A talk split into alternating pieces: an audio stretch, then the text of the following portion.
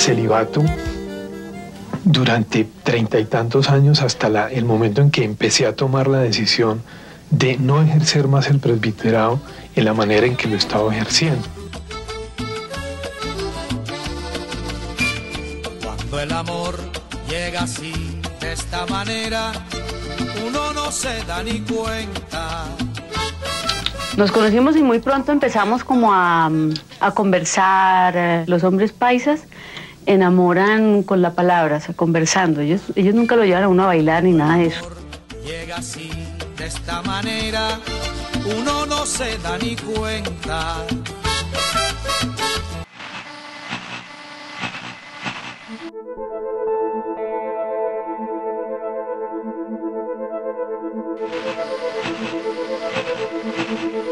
Según testigos ocasionales, cinco hombres armados irrumpieron de manera violenta al apartamento, tumbaron la puerta y dieron muerte a sus ocupantes, propinando a cada una de sus víctimas en promedio de 5 a 8 disparos de arma de fuego.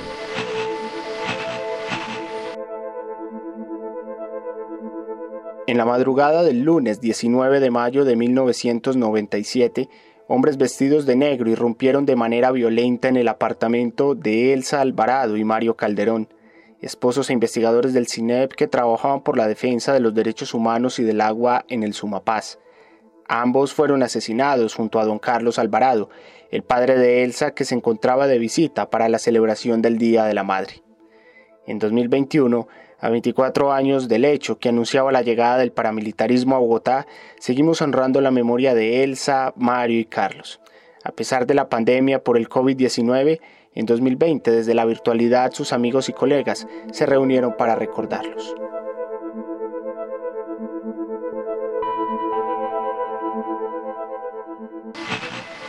Camilo Borrero. Esos, quienes lo ordenaron, quizás ya hasta lo olvidaron en su deriva política marcada por las huellas de la sangre, su rastro se les confunde con los de tantos campesinos, poetas saltimbanquis y enamorados, a quienes también quisieron acallarles sus voces. Nosotros no. Nosotros no olvidamos, nosotros recordamos. Vicente Zamudio. Defender y vivir la vida y la naturaleza intensamente sigue siendo un riesgo en este país, pero como en ese entonces y hasta ahora, la tarea que sigue su marcha y no lograron los asesinos que se impusiera la ausencia. Como cada uno de estos 23 años transcurridos nos reunimos en torno a la memoria de Mario, Elsa y Don Carlos, avivamos el fuego, traemos a la conversación sus alegrías, anhelos y palabras siempre convocan. Natalia Paredes. Siempre tengo en mi mente como eh, claro, como esa felicidad que Mario irradiaba, esa libertad que vivía y que transmitía y que sobre todo transmitía como con el respeto al otro.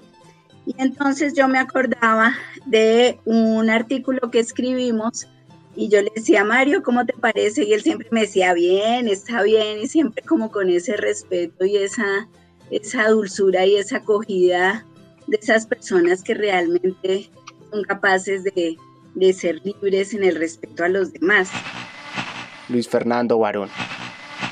A mí me tocaron el Mario y la Elsa de los años 90, después de la constitución del 91, donde hubo un florecer de movimientos sociales, de expresiones políticas, étnicas, de radios y televisiones comunitarias. Pero, como todos sabemos, avanzada la década, muchas de estas experiencias y personas fueron perseguidas y en medio de todo eso cayeron nuestros queridos amigos.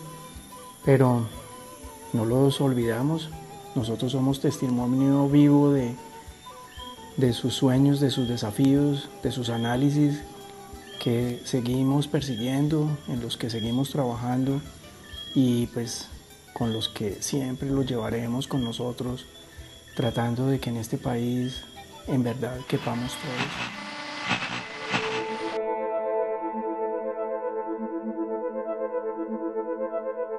Mauricio Archila, otro amigo de Elsa y Mario, lo recordó desde una carta que tres días luego del hecho le escribía a su hijo Ernesto.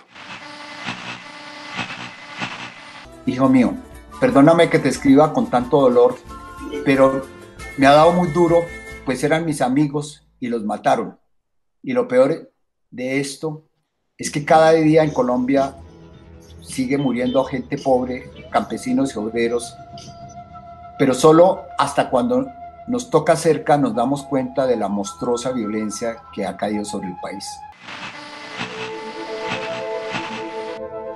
De pronto esta nota te coja por sorpresa y no entiendas, pero me voy despidiendo. Perdóname por tanto dolor que te arrojo, pero no me sale más. Sigue soñando en un mundo justo y sin guerra, sin más armas que las palabras, y como decía Mario, mi amigo asesinado, armas blancas de pétalos y leche. Solo gente como tú puede salvar este mundo, ya que nosotros, nuestra generación, no pudo. La esperanza se oculta en días como hoy, que son más oscuros que cualquier noche.